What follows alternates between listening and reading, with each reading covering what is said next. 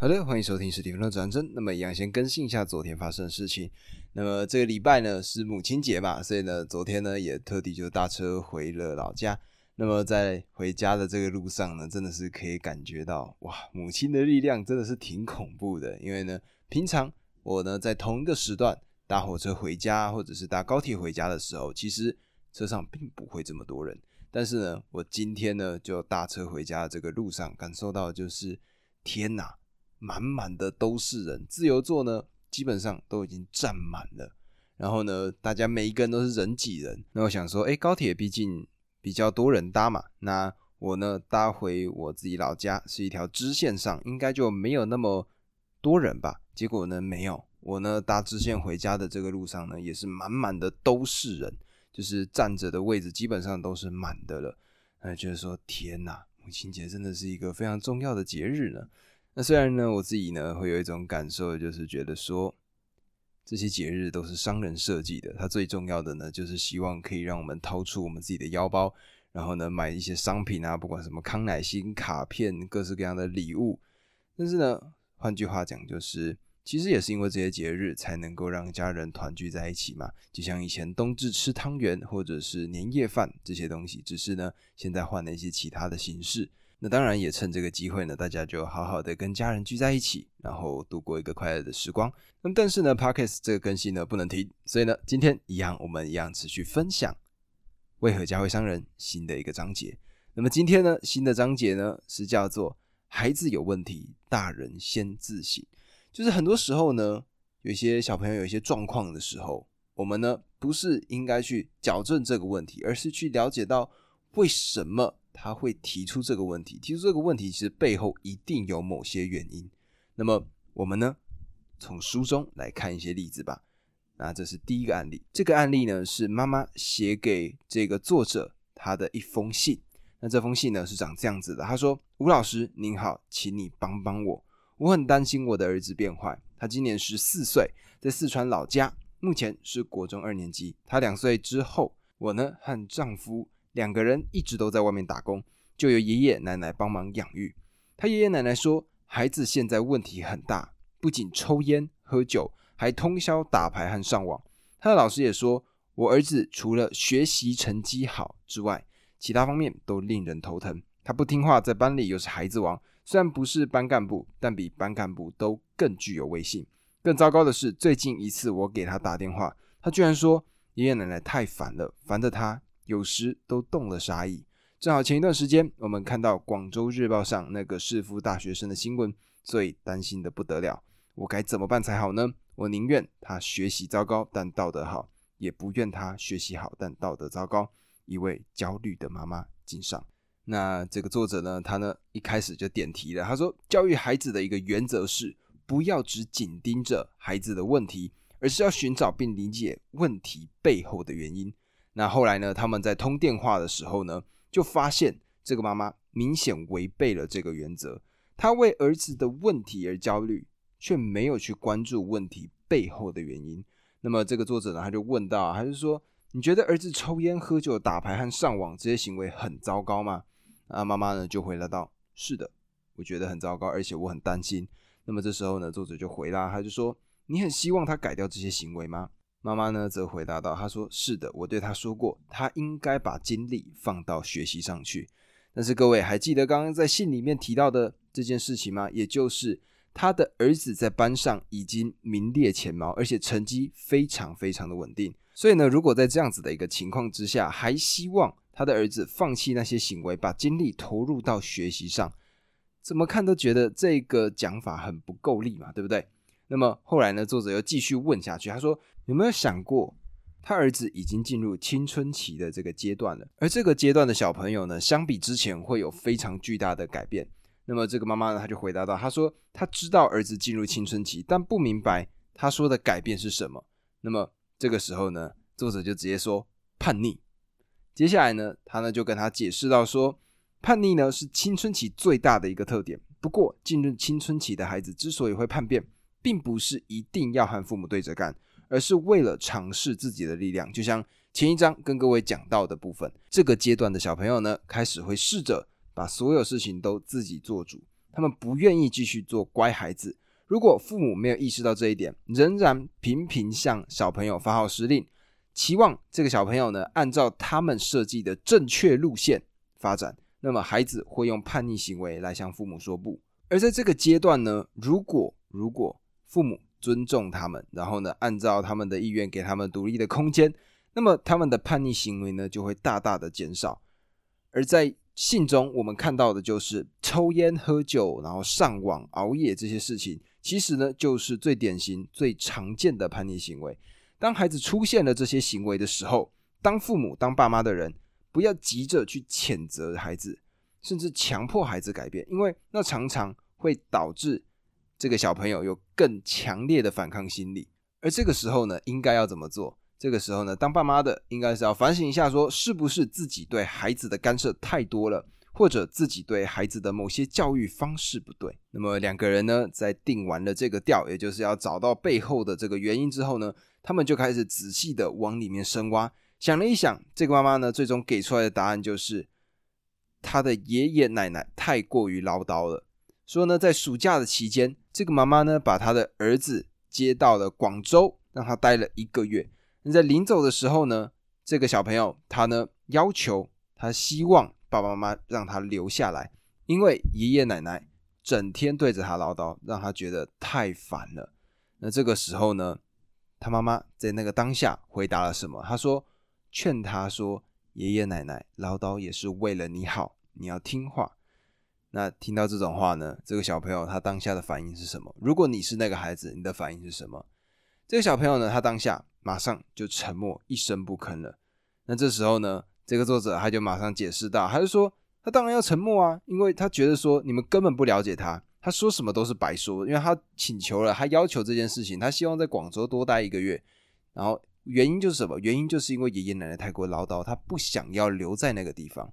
那结果呢？他却得来这样子的一个回应，那他就觉得说，哎，好孤单啊，好孤独啊！为什么所有的亲人都不能理解他的痛苦呢？”而这个呢，就是父母跟孩子之间最典型的错误沟通方式。孩子呢，不仅是在描述爷爷奶奶整天对他唠叨的这个事情，他其实最重要的是在表达什么？他在表达的是他烦透了的这个感受。但是呢，做父母的只对这件事情给予了回应，却根本没有考虑到孩子的感受。那么，透过这样子正常的言语，他发现了改变不了爸妈的心态，他们就觉得说啊，反正就这样嘛，就不用担心他。那所以呢，后面才会把语气增强，到后面才会说对爷爷奶奶动了杀意。他的根本原因其实就在这里。透过这种强烈的言语，他呢就是希望说，你们到底有没有听得出来，我真真正正想要告诉你们的是什么？那可能呢，有些人听到这里就想说，哎，我自己日常生活中好像也没有这样子的事情嘛，好像我不用太关心这个东西嘛。但是其实我们在日常生活中，每时每刻，只要有朋友在跟你抱怨、在跟你诉苦的时候，我们偶尔就会出现这样子的情况。什么意思呢？就是有些人他呢跑过来跟你诉苦，结果呢你就跟他说，哎呀，人家也是为了你好嘛，或者是哎呀，你应该这样想啦，有没有？给出这样子的建议的时候，别人就会觉得说。我其实最重要的就是要跟你表达我的感受，但是你呢却做了什么？你呢却在跟他讲道理，那他呢就会觉得说，我只是想要抒发一下情绪，而我需要有一个人陪，我不需要有人跟我讲道理。而这个呢，其实也就是同样的概念。那书中呢又举了另外一个例子，那这个例子呢是这样子的，就是呢作者的亲戚他呢打电话给了作者，然后跟他说他的儿子。最近呢不想去上学，那么追究他的根本原因呢，就是发现说儿子告诉这个亲戚说他的英语成绩很差，英文老师呢又脾气火爆，经常当着全班人的面教训他，让他觉得很没有面子，所以他不想去上学。那么这个时候呢，因为作者看过太多太多这样子的案例了，所以呢他就直接点出这个问题，还是说你有没有对儿子说，老师骂你是为了你好？而当然，结果也可想而知。这个妈妈呢，她真的就是这样说。她说：“我说过，我知道老师这样做是为了我儿子好。”这样子的话，那这句话呢，其实就是问题的根源了。因为这样说中规中矩，看上去也是很符合逻辑的。但是这势必会让他儿子觉得说完全不被理解，于是变得固执。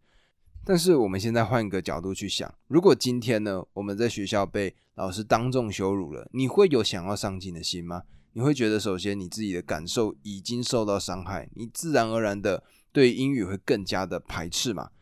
那么从这个角度上来讲呢，最终他才会产生拒绝上学的一个情绪。那最后呢，作者呢，他呢就打电话给了他儿子，讲了一个不到十分钟的电话。然后呢，首先先让他说了一遍老师是如何训斥他的。然后这个作者呢就跟他说：“你英文不好，这个是你的问题。但是他对你发脾气，那是他的问题。仅就发脾气这件事情上，并不是你不对，而是他不对。你不必因此而自责。”那么讲完这一段话之后呢，这个时候他的儿子就说：“我知道了。”我去上学，所以呢，很多时候我们呢都只关注到的就是第一个表象，像是例如说这个孩子不想上学，但是呢，实际上他只是觉得说自己受到了羞辱。那如果在这个时刻呢，家长理解他的感受，并帮他分辨真正的是非，而不是发表说像这种啊大人永远都是为了你好的这种言论，那么当他感受到自己被理解的时候，自然而然的就会放弃自己那些极端的行为。相反的。如果家长不考虑自己孩子的情绪，而是把焦点集中在孩子不理智的行为上，那自然而然的就很难以跟孩子沟通，甚至会促使孩子变得越来越极端。那很多孩子呢，没有学会直接表达感受，尤其是在青春期的这个时候呢，他们会觉得说什么事情都想自己搞定，所以呢，遇上解决不了的麻烦的时候呢，他们呢就会做一些过分的事情，想要用这种方式来告诉大人说自己遇到了一些麻烦。那最后呢，作者呢，他呢用了一个美国的家庭治疗大师萨提尔他的一个说法，他说，当孩子确实有错误需要纠正的时候，充满慈爱的父母通常会采取很坦诚的办法，询问原因，倾听孩子的心声，给予关爱和理解，同时体会孩子的感受，最后才利用恰当的时机，在孩子自然的想倾听的时候，才给他们讲道理。换句话说呢，成熟的父母不会在第一个时间去处理孩子的问题，他们会先处理的是孩子的感受。假如父母能够做到这一点，那么孩子就不会做出过分的举动，像刚刚前面的那个面对到爷爷奶奶唠叨的，甚至想要动出杀意这样子的话语呢，就不会再出现了。那么很多时候呢，我们都只看到了表面的部分。那举例来说，像刚刚的这些行为，但最为重要的呢，其实就要去了解的是它背后的根源到底是什么。那我自己呢，就觉得说这个呢，让我想到的是一个心理分析学家，他的名字呢叫荣格。我觉得如果了解到心理学的话，应该就会知道他是谁。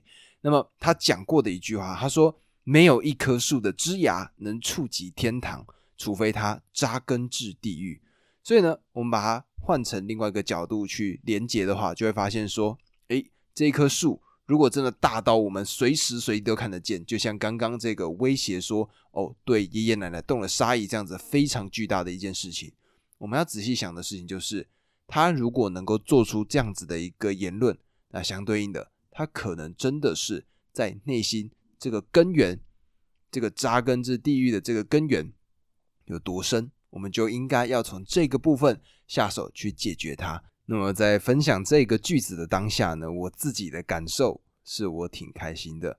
其实探究其原因呢，最重要的就是因为我之前有跟各位分享过生存的十二条法则的每一个法则，每一个法则我都把它做成一个单集，大概十几分钟吧。那么之前呢，我在刚刻这本书的时候，刚啃这本书的时候，我的感受就是这本书也太困难了吧。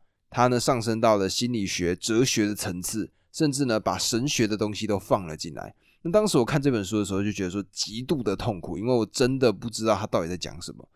但是随着时间段慢慢一点一点的走，那时间的渐渐的积累，我就发现说，哦，我现在好像可以理解他当时说的是什么了。那我想呢，这个可能就是所谓知识的复利，因为呢，在随着你念书的这个过程中，你的思维体系会逐渐建构起来。那在这个时刻呢，你在接触到新的东西的时候，会比之前来的更快。那像我自己呢，现在阅读的速度就比以往来的更加的快，因为以前呢，可能新的知识我就必须完全的、完完整整的学过一遍。但随着时间的过去呢，就会发现说，有些时候书中他们举出来的例子。大部分都是相近的，所以呢，我呢在渐渐看到各式各样的书的过程中，我就可以看到 A，然后呢就可以连接到 B，然后再连接到 C。所以呢，你们在听这个单集的时候呢，可能是我集结了可能四五本书，然后分享给大家。那也希望呢，各位听到这个单集的时候，帮我分享给你身边的朋友，然后呢，帮我按下关注。最重要的是，如果你有任何想法跟建议的话，记得留言给我。以上这个呢，就是今天单集，我们明天见，拜拜。